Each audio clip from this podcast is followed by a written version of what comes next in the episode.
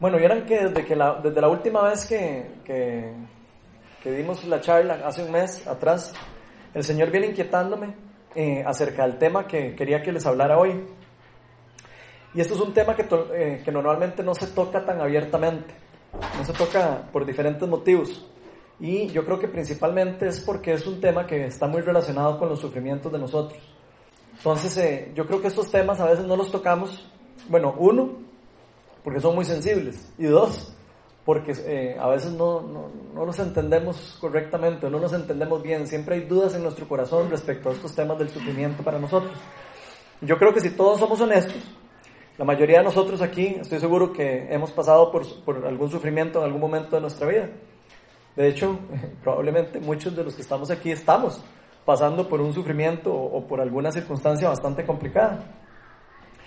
Algunos de nosotros podría estar pasando en este momento por problemas eh, laborales, eh, algunos podría estar pasando por un problema económico serio, alguno podría estar pasando por un problema serio en el matrimonio, o alguno podría estar teniendo un problema eh, con algún amigo o con algún familiar específico.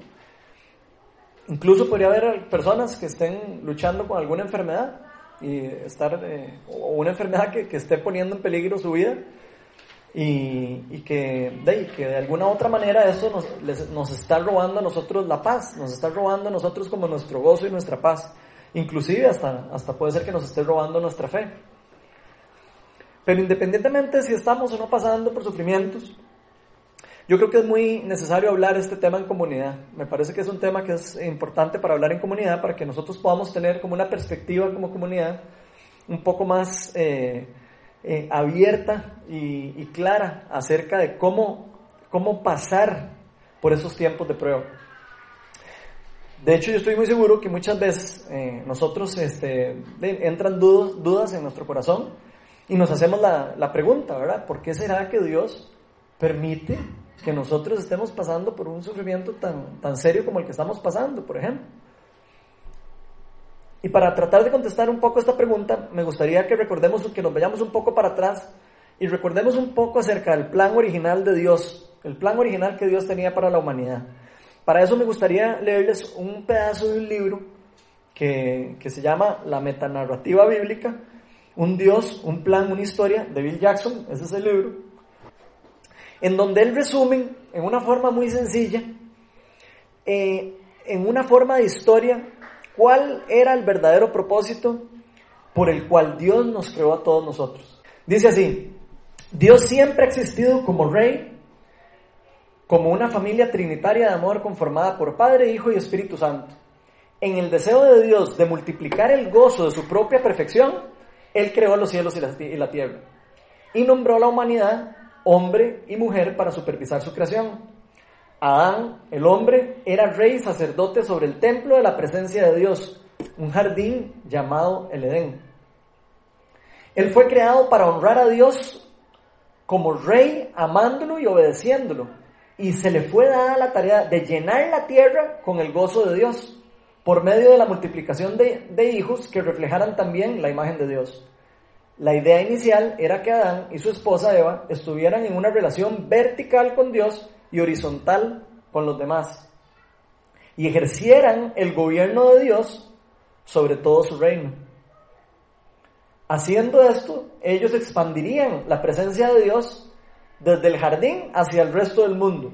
Entonces el jardín del Edén no era, no era solo un lugar, sino era un proyecto que Dios tenía para la humanidad.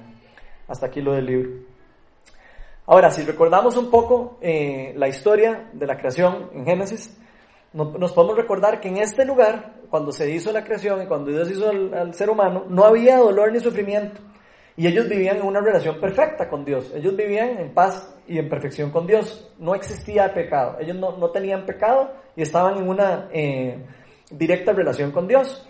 Ahora, esto no fue así hasta que el ser humano se dejó engañar por Satanás en el jardín, todo el mundo se sabe la historia probablemente, donde les dijo, donde Satanás se le acercó a la, mujer y al hombre y les dijo que lo que Dios les había dicho de que no podían agarrar del, árbol del bien y del mal, no era verdad. O sea que Dios les había dicho que si ellos agarraban del árbol del bien y del mal iban a morir.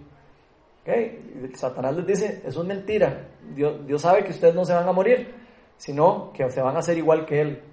Entonces ellos, creyéndole la mentira a Satanás, eh, cayeron en su trampa. En este momento fue cuando ellos rompieron el pacto que Dios había hecho con todos nosotros, quedando ellos y nosotros separados de Dios y de su protección. Fue en este momento en el que el mundo en el que vivimos quedó en manos del reino de, las tinieblas y en manos del Satanás, que es el reino que está gobernando el mundo en la actualidad hasta el día de hoy. Y por esa razón, específicamente, es que por las que existe el sufrimiento. Es por esa razón por la que existen las enfermedades y las tribulaciones. O sea, en pocas palabras, los sufrimientos, los sufrimientos y las tribulaciones no, no vinieron ni fueron causados por Dios, sino fueron consecuencia de nuestro pecado y del poder que nosotros le entregamos a Satanás sobre nuestras vidas. Ahora, como Dios siempre ha querido seguir con su plan, inclusive aunque nosotros lo hayamos rechazado y, hayamos preferido vivir sin su protección, por amor y por misericordia que nos, que nos tuvo a nosotros, es que decidió enviar a su Hijo al mundo, hecho hombre para que llevara a cabo lo que originalmente Adán no pudo hacer. Prácticamente eso es, esa es la historia. Con esto Dios no, no solo mostró su amor y su misericordia por nosotros, sino que mostró que nos quiere a todos que volvamos a estar en relación con Él.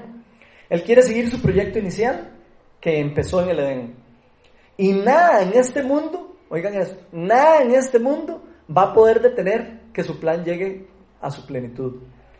Entonces, si entendemos esto bien, de lo que acabamos de ver, nos podemos dar cuenta de que el plan de Dios para nosotros siempre ha sido perfecto y siempre ha sido bueno.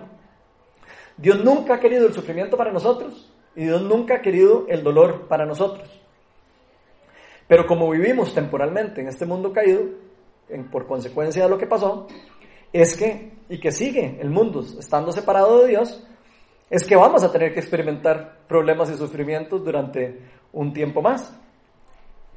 Entendiendo todo esto, es que hoy vamos a estar eh, viendo cómo nuestro Dios Trino, Dios Padre, Hijo y Espíritu Santo, independientemente de las circunstancias que hayamos pasado o estemos pasando nosotros en este momento, Él sigue siendo un Padre misericordioso que, quiere siempre lo bueno para nosotros.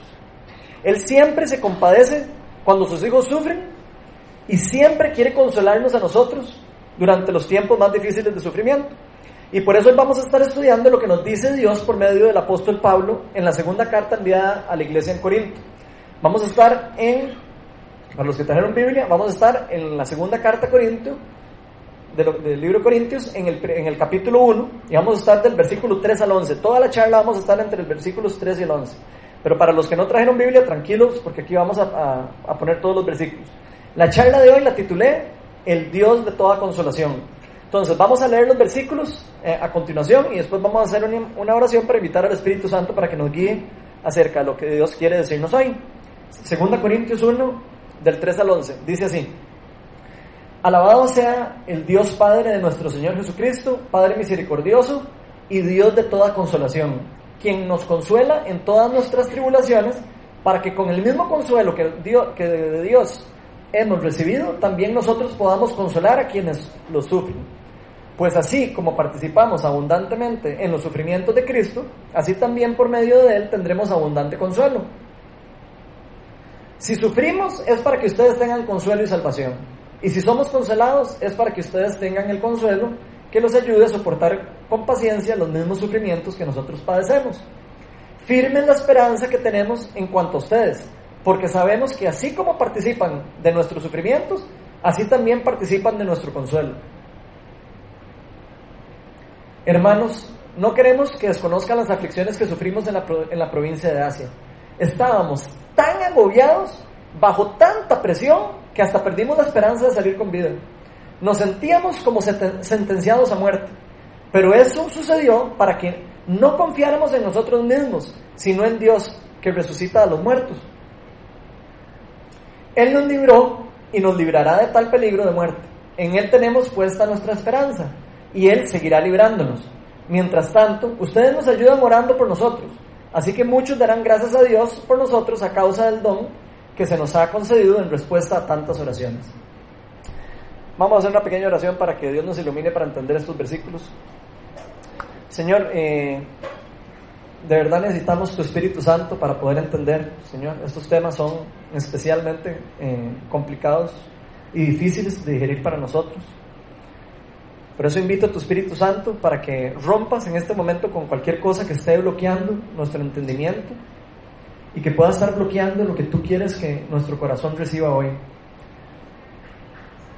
Pa, yo te doy gracias por el hecho de las personas que podemos estar aquí, que tenemos un día más de vida para compartir, que inclusive aunque estemos pasando por problemas, estamos aquí para recibir de ti y para aprender más de ti.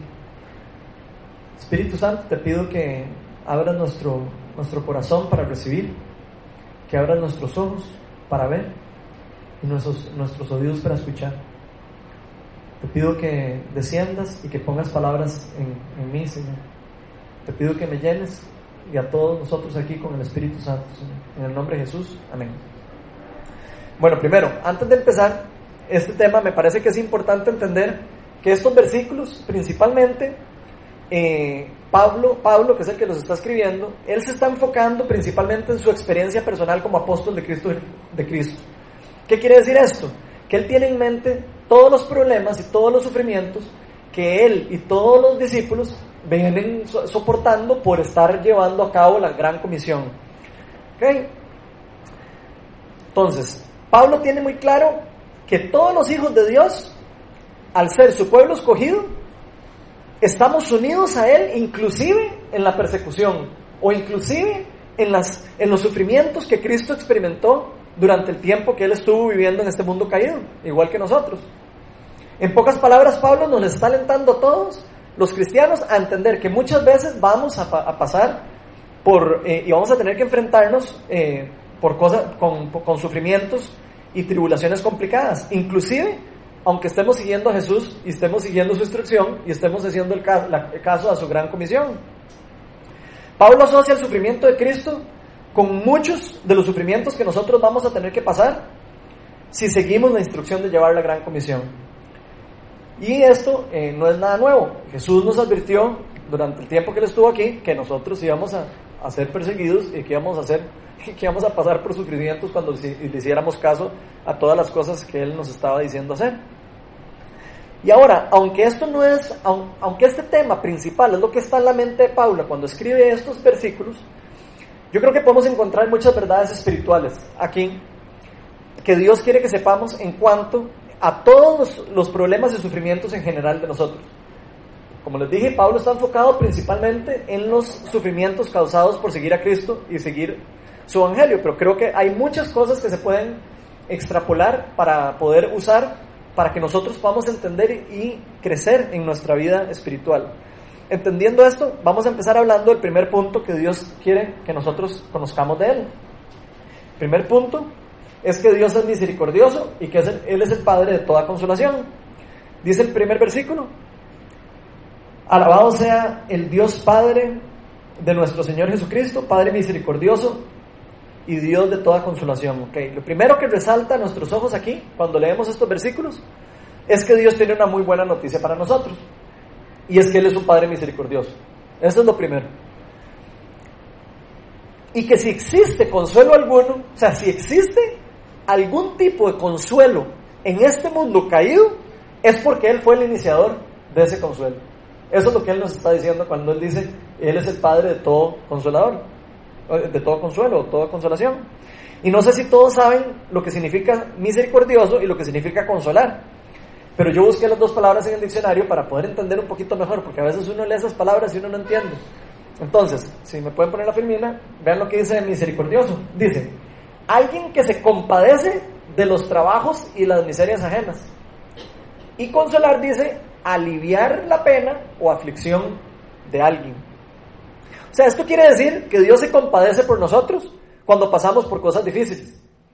Y al mismo tiempo de que Dios, de una u otra forma, Él va a aliviar nuestras aflicciones.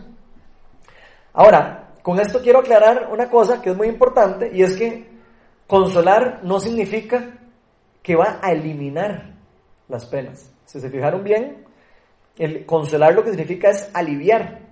Ojo que Dios en estos versículos no nos está prometiendo que va a eliminar por completo los sufrimientos durante el tiempo que nosotros estamos viviendo en este mundo caído.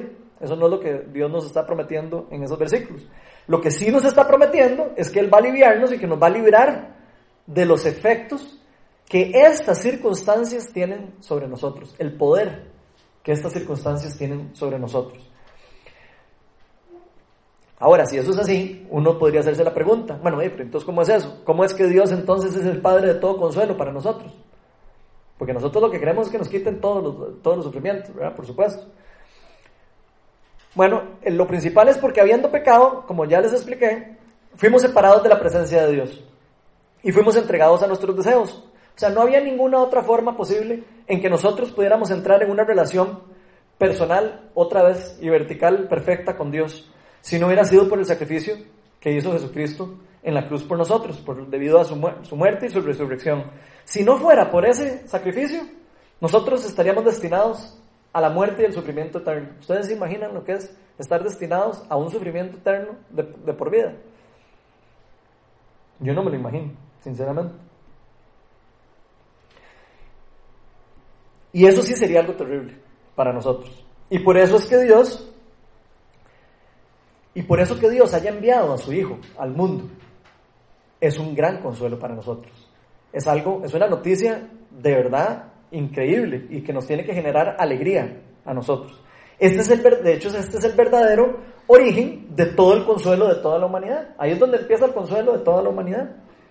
En este mundo no existe nada más poderoso que, que no existe nada más poderoso que pueda consolarnos y que nos pueda dar paz a nosotros que entender lo que Jesús hizo por nosotros y creer en eso. No existe nada más poderoso. No existe nada que nos pueda traer paz y gozo mejor que, que saber eso en el mundo. El saber que ya podemos estar en una relación de vuelta con nuestro Creador, ya que ese fue el verdadero propósito de, de, de nuestra existencia. Ese fue el, el verdadero propósito de nosotros. Y yo creo que pasa, lo que nos pasa a nosotros es que creemos que el plan de Dios fracasó no sé si a ustedes les pasa, pero cuando uno ve todo esto que pasó, uno dice, es que fracasó el plan de Dios.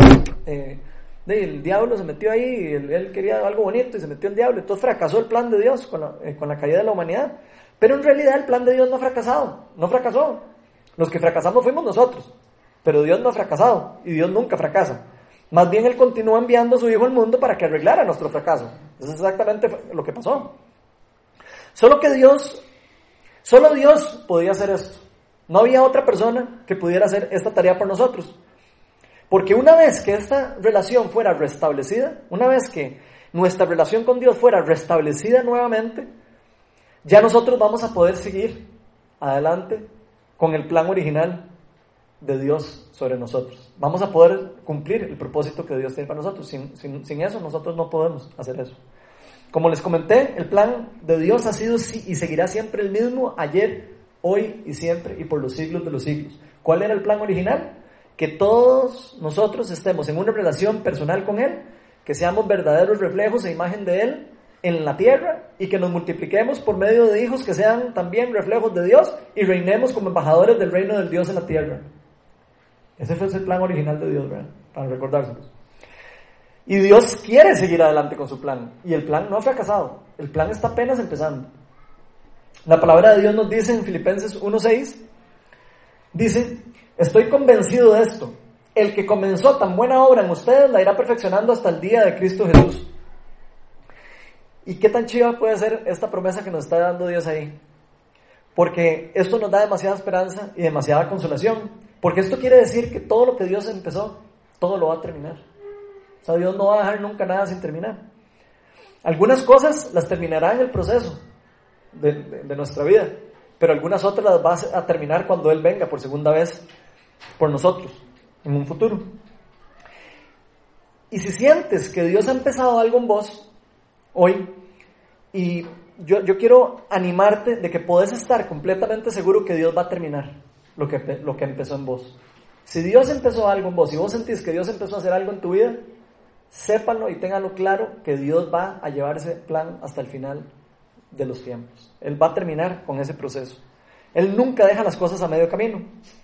Y así como va a terminar la obra que está haciendo en ustedes y en mí y en todos nosotros, así como va a terminar esa obra, terminará su proyecto original del Edén para la humanidad. Yo quiero hacerles una pregunta. ¿Alguna vez alguno, alguna vez han sentido que Dios no va a terminar algo que empezó en sus vidas? Tal vez alguna enfermedad o algún sufrimiento les esté robando esa verdad en este momento. ¿Alguna verdad que Dios, algún sufrimiento que estén pasando les está bloqueando? ¿Alguna promesa que Dios ya proclamó para ustedes? Y si ese es tu caso, yo quiero decirte que hoy Dios quiere traer consuelo a tu alma. Hoy Dios quiere traer consolación a tu alma. Porque Dios quiere que sepas que no importa por lo que estés pasando, vean, no importa cuál cosa estén pasando, la cosa más complicada que ustedes se puedan imaginar. Si ya pusiste la fe en Jesús, si ya le entregaste la vida en Jesús, podemos estar seguros de que Él está en control de nuestra vida. Y no solo en control de nuestra vida, sino en tiene el control de nuestro destino. Ya nuestro destino está en, manos de Él. Y eso es una cosa demasiado importante. Porque no hay nada que pueda parar la obra de Dios. Nada. Acordémonos de eso. Nada puede parar la obra de Dios y el propósito que Él tiene para cada uno de nosotros en nuestra vida. Entonces no dejemos que las mentiras de Satanás nos alejen de las promesas de Dios. Ahora, es muy importante recordar también que Dios no solo envió a su Hijo al mundo para salvarnos y restaurarnos y restaurar esta relación vertical con Dios. Jesús también trajo con él parte del reino de Dios cuando él vino. Y eso es algo demasiado importante. Jesús trajo una parte del reino de Dios a la tierra porque él quiere continuar que ese propósito se vaya haciendo desde ahora. Ese propósito se está encaminando hacia, hacia, su, llegar hasta su cúspide. Él ya derrotó a la muerte y ya derrotó a, Satanás, quitándole su ilimitado poder que tenía por, nosotros. Antes Satanás tenía un ilimitado el poder con nosotros. Pero a partir de que el Señor murió por nosotros y derrotó la muerte y venció al, al mal, ya Satanás quedó limitado en su poder. Y nosotros los hijos de Dios somos los que le ponemos ahora el límite a Satanás. Nosotros somos los que le ponemos el límite de hasta dónde queremos que Él se meta en nuestra vida. Nosotros somos los que decidimos cuánto poder queremos darle a Satanás sobre nuestra vida. Y eso es una cosa muy importante que todos conozcamos. Yo creo que lo que pasa es que a veces nosotros nos sentimos como que, está, como que, como que estamos solos. Nos sentimos como que, como, que nos, como que Dios está largo y no está cerca de nosotros. Eso es lo que, lo que siento que pasa con nosotros cuando nos alejamos de estas verdades. Pero veamos lo que nos dice el Señor un poco antes de, antes de que Él diera la vida por nosotros. En Juan 14, versículos del 15 al 20. Vea lo que dice. Esto lo vimos en la celebración pasada, de casualidad también. Dice, si ustedes me aman, obedecerán mis mandamientos. Y yo le pediré al Padre y Él les dará otro consolador para que los acompañe siempre. Para que los acompañe siempre. Para que los acompañe siempre. Dice, ¿verdad? El Espíritu de verdad, a quien el mundo no puede aceptar porque no lo ve ni lo conoce. Pero ustedes sí lo conocen porque vive con ustedes y estarán ustedes. No los voy a dejar huérfanos, volveré a ustedes. Dentro de poco el mundo ya no me verá más, pero ustedes sí me verán. Y porque yo vivo, ustedes también vivirán. En aquel día ustedes se darán cuenta de que yo estoy en el Padre, ustedes en mí, yo en ustedes.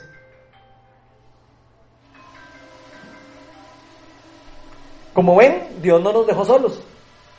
O sea, nosotros a veces nos sentimos solos, pero Dios no nos dejó solos. Dios envió a la persona del Espíritu Santo para que fuera nuestro consolador y para que nos fuera también nuestra guía. Lo envió para empoderarnos y ejercer el, para que, para empoderarnos y ejercer el poder de Dios por medio de nosotros hacia los demás. Como vemos, Dios decidió dejarnos su poder y su presencia en este mundo caído. Aunque nosotros tengamos sufrimientos, aunque estemos pasando por problemas, la presencia de Dios está con nosotros está al alcance de nosotros.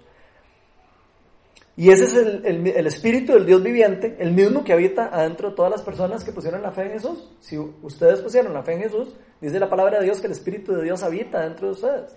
Y ese espíritu es el Espíritu Santo, es el consolador y es el que nos va a empoderar también y que nos va a ayudar durante los tiempos de tribulación. Por eso podemos estar seguros que no importa cuáles sean nuestros sufrimientos, no importa qué es lo que estemos pasando en este mundo, siempre vamos a tener libre acceso a la consolación de Dios. Siempre vamos a tener libre acceso al poder de parte de Dios.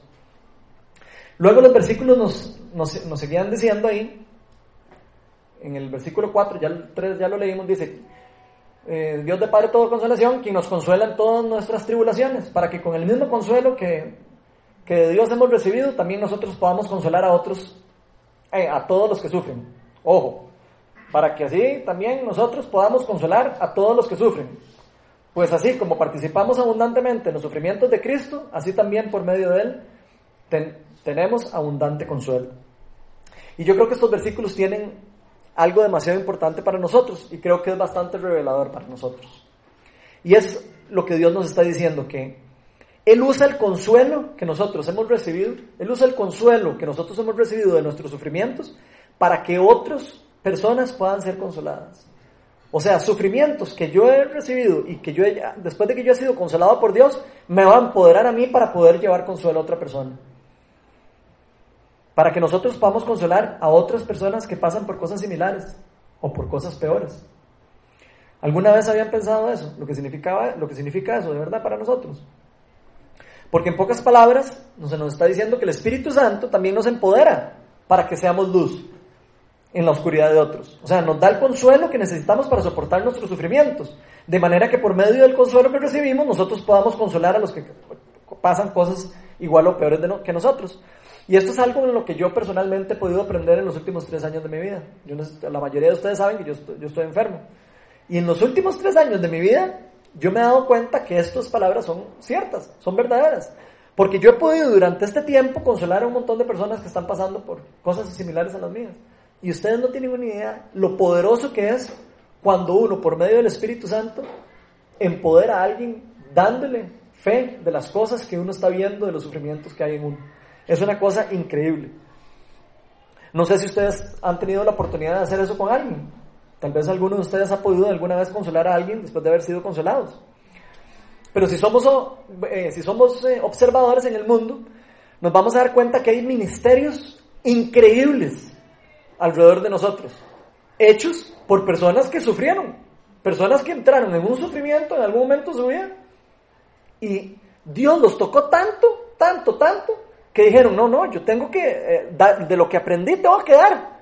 Y hay montones de ministerios superpoderosos de personas que sufrieron y están llevando la consolación a otras personas alrededor del mundo. Y eso es demasiado chido, me parece demasiado lindo. ¿Por qué? ¿Por qué me parece demasiado lindo? Porque esto le da un propósito diferente o un, un propósito adicional a todos nuestros sufrimientos. A veces nosotros vemos los sufrimientos y no vemos los propósitos, vemos nada más lo que estamos viviendo, vemos, ponemos los ojos en las circunstancias. Y creo que esto pasa porque cuando nosotros pasamos eh, por sufrimientos, nosotros nos volvemos más sensibles.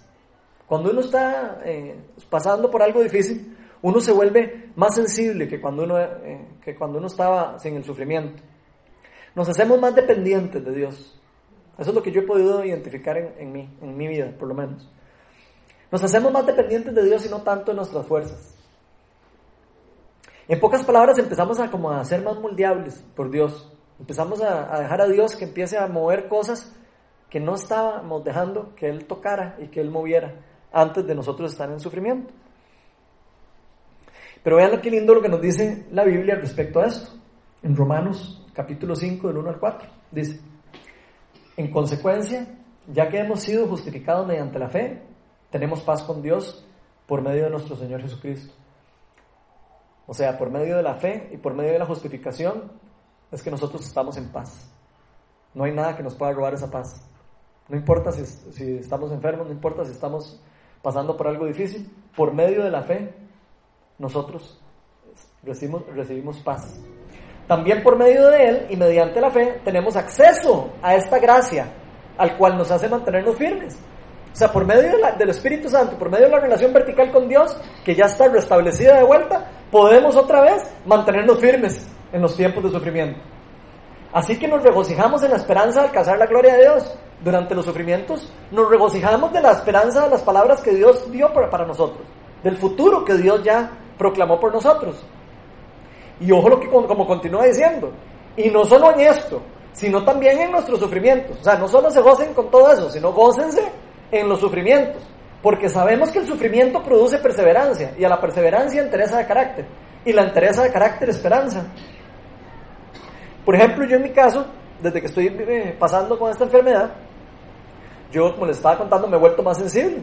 Me he vuelto mucho más sensible de lo que era antes. De hecho, yo cuando veo a una persona enferma, me, identifico automáticamente con esa persona. Y automáticamente yo digo, siento que tengo una conexión con esa persona. Siento compasión por esa persona. Tal vez, si no estuviera enfermo, tal vez no sentiría lo mismo, creo yo. Tal vez no, sentiría esa misma, eh, no sé, esa como paridad que uno puede sentir por las otras personas. Cuando veo que alguien no puede comprar una medicina, sabiendo yo las medicinas que yo estoy recibiendo y la plata que cuestan las medicinas, me empiezo a compadecer de decir cómo va a ser posible que estas personas no puedan tener acceso a la medicina. Es algo que el Señor a mí me ha estado enseñando en los últimos eh, años de mi vida. Y yo creo que lo que Dios más me ha estado enseñando es que mi vida no es lo más importante. O sea, que hay cosas más importantes que uno. Hay cosas más importantes que uno. Y yo les hago la pregunta, ¿sabían ustedes que hay cosas más importantes que usted y yo en el mundo? Hay cosas más importantes que solo estar nosotros bien. Hay cosas más importantes que solo nosotros estar en confort.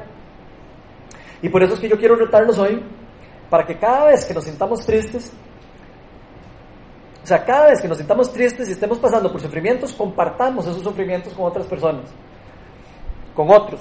¿Para qué? Para que podamos recordarles a esas personas que nosotros también pasamos por cosas similares, que nosotros también sufrimos. Y hay muchas personas que van a recibir consuelo de solo escuchar que otra persona está pasando por lo mismo que uno. Cuando nosotros compartimos con otros nuestras experiencias, al mismo tiempo Dios imparte poder y fuerzas y energía para nosotros soportar por lo que estamos pasando. Eso es casi que la ley de la siembra y la cosecha. Así, cuando yo doy para que alguien reciba, automáticamente yo recibo de vuelta. Y Dios usa ese método para, para volvernos a llenar de fuerza y volvernos a llenar de esperanza. El segundo punto que vamos a ver, importante hoy, es que cuando sufrimos, puede que perdamos la esperanza de vivir. Eso es una cosa como importante. Vean, si, si, seguimos leyendo lo que decían los versículos, dicen, hermanos, no queremos que desconozcan las aflicciones y sufrimientos lo, eh, que sufrimos en la provincia de Asia. O sea, aquí Pablo no estaba queriendo ocultar lo que, él, lo, lo, que él pasó. Él no quiere ocultar todo esto. Que estaban tan agobiados bajo tanta presión que hasta perdieron la fe, hasta perdieron, perdón, hasta perdimos la esperanza de salir con vida. Prácticamente perdieron la fe. O sea, ya pensaron que ya no iban a poder salir adelante. Estaban totalmente listos nos sentíamos como sentenciados a muerte, imagínense. O sea, ya, eh, ya ellos se dieron por muertos. Pero esto sucedió para que no confiáramos en nosotros mismos, sino en Dios, que resucita a los muertos. Y si leemos bien estos versículos, daremos cuenta que es posible que cuando nosotros pasemos por sufrimientos fuertes, especialmente cuando son sufrimientos fuertes, puede ser que nosotros perdamos la esperanza, la esperanza de vivir, la esperanza de, de que vamos a salir de esto. Y eso no solo nos pasa a nosotros, o sea, eso no, eso no es de como de asustarse. Si a vos estás en este momento así, no, no, no tenés tampoco que preocuparte, porque lo podemos ver que otras personas, personas de fe, también pasaron por cosas así y también tuvieron miedo, también se sintieron que iban a perder su vida y también se sintieron que no iban a poder controlar las cosas que estaban pasando. Entonces no tenemos que sentirnos extraños con eso. Aquí Pablo, se nos dice que Pablo y los discípulos en algún momento estaban hasta, ya perdieron hasta la esperanza de salir eh, con vida de esas circunstancias. O sea, prácticamente se sintieron derrotados. Y tal vez algunos de nosotros también nos, nos sentamos así.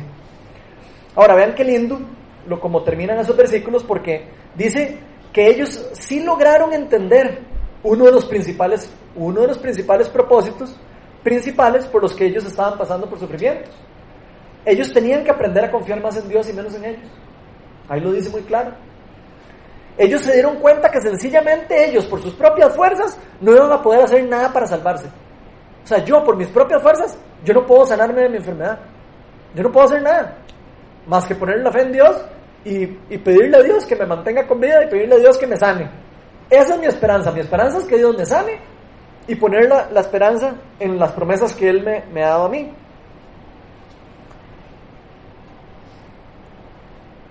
O sea, ellos se dieron en, ese momento de máxima debilidad, en ese momento, cuando ellos dijeron, ya, no tengo nada más, no tengo otra salida, es cuando no les quedó más que depender de, Dios. Fue en ese momento donde ellos dijeron, no me queda otra más que creer en Dios, ya, no me queda otra. Y la verdad yo creo que para nosotros es muy fácil, siempre para nosotros depender de nosotros, de nuestras fuerzas, es muy fácil para nosotros, pero cuando las cosas caminan bien, ¿no es cierto? Cuando camina todo bien no es muy fácil. Yo soy muy galleta, yo voy al trabajo, yo tengo ahí mi, yo estudié desde pequeño, entonces yo puedo mantener mi trabajo. O sea, cuando las cosas van bien, nosotros estamos acostumbrados a mantener todo bajo nuestras propias fuerzas. Y ponemos nuestra esperanza en las propias fuerzas que nosotros estamos haciendo, porque nos creemos muy inteligentes, porque nos creemos que nos esforzamos mucho desde pequeños, porque nos creemos que tal vez recibimos una buena educación y entonces que nos merecemos el trabajo que tenemos. Muchas veces eh, tenemos un buen trabajo y creemos que es porque nosotros nos lo ganamos, creemos que es porque nosotros nos lo merecemos. Tal vez decimos, yo me lo gané con el sudor de la frente, así que yo me lo merezco, esto. Y empezamos a, poner nuestras esperanzas en nuestro, en nuestras fuerzas, en nuestras habilidades. Y de hecho, si somos sinceros, muchos de nosotros a veces creemos que todo lo que tenemos lo tenemos porque nosotros nos lo ganamos. ¿Cierto o no? A veces creemos que nosotros todo lo que tenemos no, es que yo trabajo y es que yo esto y el otro. Nunca, o, o, nos cuesta a veces creer que es porque Dios nos dio el privilegio de tener todo lo que tenemos. Ahora, es muy diferente cuando las cosas se nos salen de nuestro control. Cuando las cosas se nos salen de nuestro control, es cuando nuestras habilidades no pueden controlar lo que va, lo que va a pasar. Es cuando nosotros ya no podemos, perdemos el control total de lo que estamos haciendo. Y ahí es donde ya nosotros no podemos controlar las circunstancias de lo que está alrededor de nosotros. Y ahí sí es cuando empezamos a buscar a Dios. Ahí sí es cuando empezamos a, a clamarle a Dios y a depender de Él. Ahí es donde nos damos cuenta de que sin Él no podemos nosotros hacer nada. Y ahí es donde nos damos cuenta de que todo lo que tenemos lo tenemos por Él. Y eso es demasiado eh, chido. Y para ponerles un poco de mi caso personal, eh, yo por mucho tiempo luché con mis propias fuerzas eh, por esta enfermedad. Al inicio de la enfermedad, ah, yo me metí a buscar en internet cuáles eran los mejores tratamientos, cuál era el mejor doctor, cuál era la mejor medicina, qué era lo que había que hacer, qué era lo que se podía comer, qué era lo que no se podía comer. O sea, yo empecé a enfocar todas mis energías en mis fuerzas y en mi capacidad en mi plata, tengo plata para pagar las medicinas. Eh, uno más, yo empecé a hacer números y empecé a, a, querer todo gobernarlo con mis propias fuerzas. Hice de todos los que ustedes imaginen. Si les contara, hacemos una charla entera de contándoles el cuento. Pero sepan que hice de todas las cosas que ustedes imaginen con mis propias fuerzas. Lo que pasa es que después con el tiempo me di cuenta de que estaba poniendo la mirada y la esperanza en las cosas equivocadas. O sea, me di cuenta que estaba con, poniendo la mirada en lo que era en algo equivocado. Ahora, ojo con esto, no quiero decir que nosotros no necesitamos buscar ayuda cuando estamos con un problema, ni estoy diciendo que no se necesite ir a donde un doctor cuando uno está enfermo, ni estoy diciendo que no se necesitan medicinas cuando no estoy diciendo eso. Lo que estoy diciendo es que hay que tener cuidado en dónde ponemos nuestra esperanza. Nosotros tenemos que buscar ayuda, tenemos que movernos, tenemos que hacer, pero la esperanza ¿dónde está? ¿En yo moviéndome, en yo con la medicina, en yo con la plata, en yo con esto? ¿O la esperanza mía está en Dios? Ahí es donde viene la pregunta de los 10 millones. ¿Está la esperanza puesta mía en Dios o está la esperanza mía en mis fuerzas, en mis habilidades? Y la pura verdad es que nuestra única esperanza está en Jesús. Esa es la pura verdad. Y eso es lo más importante que podemos entender para poder vivir libres en este mundo caído. Cuando estamos pasando especialmente dificultades. Porque cuando le entregamos a Dios nuestro estrés, cuando le entregamos a Dios nuestra ansiedad, cuando le entregamos a Dios el, el querer controlar nuestras circunstancias de nuestra vida, todas las circunstancias de nuestra vida, es cuando Dios empieza a trabajar sobrenaturalmente en nuestro corazón. Es ahí, en esos momentos, donde Dios empieza a trabajar y hace cosas sobrenaturales en nuestro corazón. Y hay algo muy poderoso que pasa cuando nosotros estamos en, esta, en, esta, esa posición débiles. Cuando estamos en esa posición de debilidad, hay algo muy poderoso que pasa en nosotros. Cuando estamos humildes, cuando estamos humillados ante Dios. Ahí es donde se, manifiesta el verdadero poder de Dios en nosotros. Vean qué lindo lo que nos dice Pablo en, más adelante en la carta a los Corintios. A los Corintios. Dice, te basta con mi gracia, pues, pues mi poder se perfecciona en la, en la, debilidad, en la debilidad. Por lo tanto, gustosamente, hará más, gustosamente haré más bien alarde de mis debilidades para que permanezca sobre mí el poder de Cristo. Aquí al parecer Pablo estaba pasando por un sufrimiento o por alguna circunstancia que Dios simplemente no le, no le quitó. Algo estaba pasando él, experimentando, no se sabe si una enfermedad, algunos dicen que una enfermedad, algunos dicen que problemas. Bueno, sea lo que sea que haya pasado Pablo, él pidió para que se lo quitaran. Y lo que sintió de Dios es que le dijo, te basta con mi gracia, porque mi, mi poder se va a hacer manifiesto en vos cuando estás débil, en tu, en tu debilidad. Entonces, al parecer, Pablo estaba pasando por esto y, obviamente él, Dios no le quitó el sufrimiento, pero sí se lo alivió. Y nos podemos dar cuenta que sí se lo alivió por todo lo que está escribiendo en esta carta, ¿verdad? Por supuesto. Me parece demasiado lindo. Según estos versículos, lo único que nos debería importar son las cosas que duran para siempre. Son las cosas que son eternas, las promesas de Dios. Y esas son las cosas que recibimos solo por misericordia y por gracia de Dios. No son las cosas que nosotros nos podemos ganar con nuestro esfuerzo. En esas promesas es donde está nuestra máxima consolación. Y si prestamos con atención lo que, nos lo que acabamos de leer, se nos está diciendo que el verdadero poder de Dios el verdadero poder de Dios se perfecciona en nuestra debilidad. Cuando nosotros estamos susceptibles a ser transformados. Cuando estamos humildes de corazón, cuando soltamos nuestro control, es cuando el poder de Dios se manifiesta en nosotros. Cuando soltamos todas las ataduras del mundo. Por eso nunca debemos entristecernos cuando pasamos por debilidades, ni cuando estamos sufriendo, porque es en estos momentos cuando Dios hace en nosotros cosas que nosotros jamás hubiéramos aprendido en otras circunstancias. Ni hubiéramos llegado nunca a aprender si no hubiéramos estado en ese punto de susceptibilidad, en ese punto máximo de dependencia de su amor.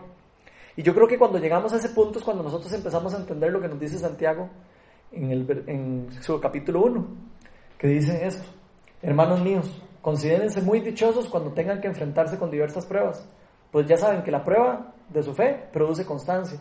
Y la constancia debe llevar a feliz término la obra para que sean perfectos, íntegros y sin que nada les falte. Yo quiero hacerles una pregunta a ustedes. Y quiero que sean sinceros conmigo. ¿Quién aquí se ha sentido dichoso y alegre por estar pasando por un sufrimiento? Levante la mano.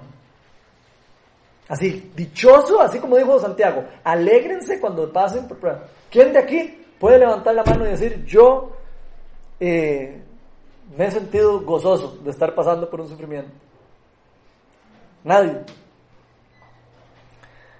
Yo me imaginé que la mayoría no iba a levantar la mano, pero yo les quiero decir una cosa y les voy a ser muy sincero. Yo sí he empezado a experimentar ese gozo que dicen esos versículos ahí. Yo sí lo he experimentado durante el tiempo de mi sufrimiento, en estos años. Y, pero quiero aclararles una cosa, para que no crean que soy un superhumano. Yo empecé a experimentar esto hasta después de haber entendido en mi corazón lo que significa específicamente las, o sea, las verdaderas causas y los verdaderos propósitos de los sufrimientos. Cuando yo entendí las verdaderas causas de por qué existe el sufrimiento y, los verdaderos propósitos que tienen, empecé a, cambiar de actitud ante los, ante los sufrimientos. Y ahora yo no sé, más de uno tal vez les, les, he contado que yo ahora disfruto un poco mi enfermedad. Obviamente no es que voy a decir que ande feliz pegando gritos porque estoy enfermo, no. Lo que refiero es que he podido ver cosas que yo en mi vida no hubiera aprendido con mi enfermedad. Entonces yo me gozo, me gozo de eso. A veces, aunque no lo crean, le pueden preguntar a mi esposa, yo oro y digo, Señor, gracias por el día en que caí enfermo. Así he orado yo. Y no se los digo para rajar, se los digo para que vean lo que hace Dios cuando uno llega a un punto donde uno necesita depender de Él al 100%. Y eso es lo que Dios quiere con cada uno de nosotros, que nosotros lleguemos a depender de Él en el 100%. Dios es nuestra fuente de vida, nuestra fuente de poder. Y si nosotros recibimos cosas de Él cuando si, nosotros, o sea, nosotros recibimos cosas de Él cuando permanecemos en relación con Él, cuando estamos en comunicación constante con Él. Con esa actitud de dependencia, los problemas nos llevan hacia, hacia Dios, Cuando estamos con esa actitud, los problemas nos llevan hacia Dios, hacia Dios en lugar de alejarnos de Dios. Cuando estamos con otra actitud. Cuando estamos dependiendo del 100% de Dios, nos damos cuenta que nada nos hará falta en nuestra vida.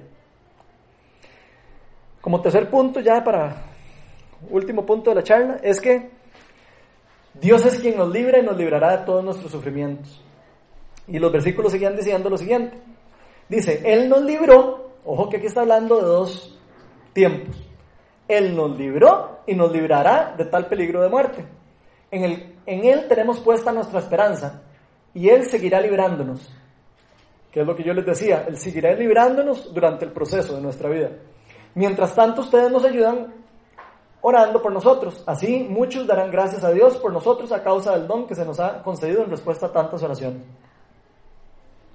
Una vez más podemos ver lo importante de saber y entender que si ya nosotros le entregamos la vida a Dios, Él ya nos libró del verdadero problema de nosotros que es la, la muerte eterna y el sufrimiento eterno.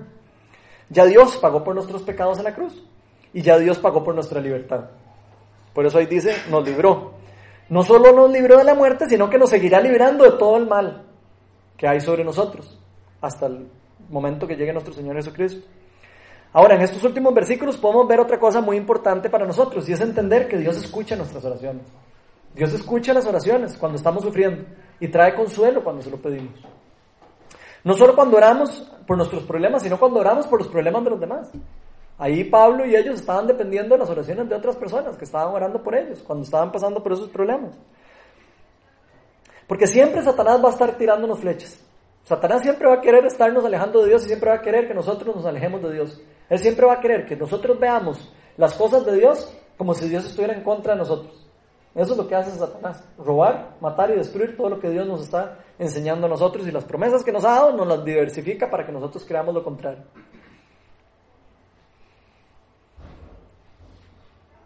Ahora, lo lindo de esto es que la oración de fe y la oración del justo tiene el poder para cambiar circunstancias. Y eso es algo demasiado lindo. El poder del Espíritu Santo que Dios dejó en nosotros lo dejó también para eso. Y por eso siento que es muy importante para todos nosotros que nos acompañemos, nosotros, cuando estamos pasando por sufrimientos. Me parece que es importante que todos nos acompañemos, estar, estarnos acordando siempre de estas cosas, compartir nosotros los sufrimientos. No tener miedo a compartirlos, porque los sufrimientos hay que compartirlos para recibir consuelo de otra persona. Uno no puede recibir consuelo si, si otras personas no saben que uno está pasando por un problema. Y vean, yo sé que muchos de los que estamos aquí estamos sufriendo. Yo sé que muchos de ustedes, y yo me incluyo, estamos sufriendo. Tal vez hayan personas aquí que necesitan escuchar que nosotros también estamos sufriendo alrededor de nosotros. Tal vez algunos necesitan escuchar que alguno de nosotros está sufriendo y cómo Dios nos ha consolado a nosotros. Y esto es parte de lo que Dios va a usar para consolarlos a ellos, para pasar por esos problemas.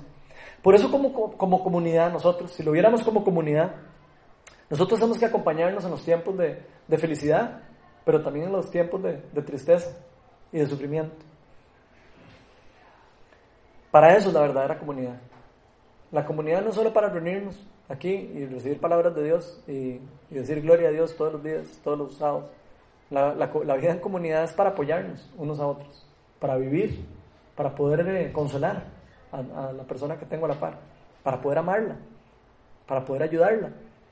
Y yo me hago la pregunta, ¿estamos nosotros eh, preocupándonos por cómo están las personas alrededor nuestras? ¿Nos estamos preocupando por cómo están otras personas de la comunidad? Porque eso es una de las cosas que a mí me encantaría aprender como comunidad. A mí me encantaría, yo personalmente me encantaría que podamos aprender esto como comunidad. Qué lindo que pudiéramos llegar a ser una comunidad en donde todos podamos ayudarnos y consolarnos. O sea, donde todos de verdad podamos estar preocupándonos por lo que nosotros demás, por los que los demás estamos pasando. Especialmente en los momentos que más lo necesitamos, que es cuando nadie está cerca de uno, en los problemas, en, los, en las partes difíciles. Ya para cerrar, eh, al inicio de la charla yo les dije que Dios no nos prometió eliminar todos nuestros sufrimientos que tenemos actualmente en este mundo caído, ¿se acuerdan? Bueno, eso era cierto, pero yo también les tengo una buena noticia. Eso no fue lo único que nos prometió Dios. Porque Dios sí nos prometió que llegará un momento en el que no vamos a tener más sufrimientos. Dios sí nos prometió que va a llegar un momento donde no vamos a tener más dolor, ni más llanto. Y eso será el día cuando venga nuestro Señor Jesucristo por segunda vez. Y ese es el día que nosotros esperamos con, con, con ansias y con, con, fe, como decía Pablo, dichoso de las cosas, de las promesas que Dios va a hacer por nosotros. Vean qué chiva lo que nos dice Dios al respecto de este tema. En Apocalipsis 21, 3 al 4. Dice, esto es Juan eh, escuchando a Dios en una revelación. Oí una, una potente voz que provenía del trono y decía, aquí entre los seres humanos está la morada de Dios él acampará en medio de ellos y ellos serán su pueblo. Dios mismo estará con ellos y será su Dios. Él les enjugará toda la lágrima de los ojos y ya no habrá muerte ni llanto, ni lamento, ni dolor, porque las primeras cosas han dejado de existir. Todas las cosas que estamos viendo ahora van a dejar de existir.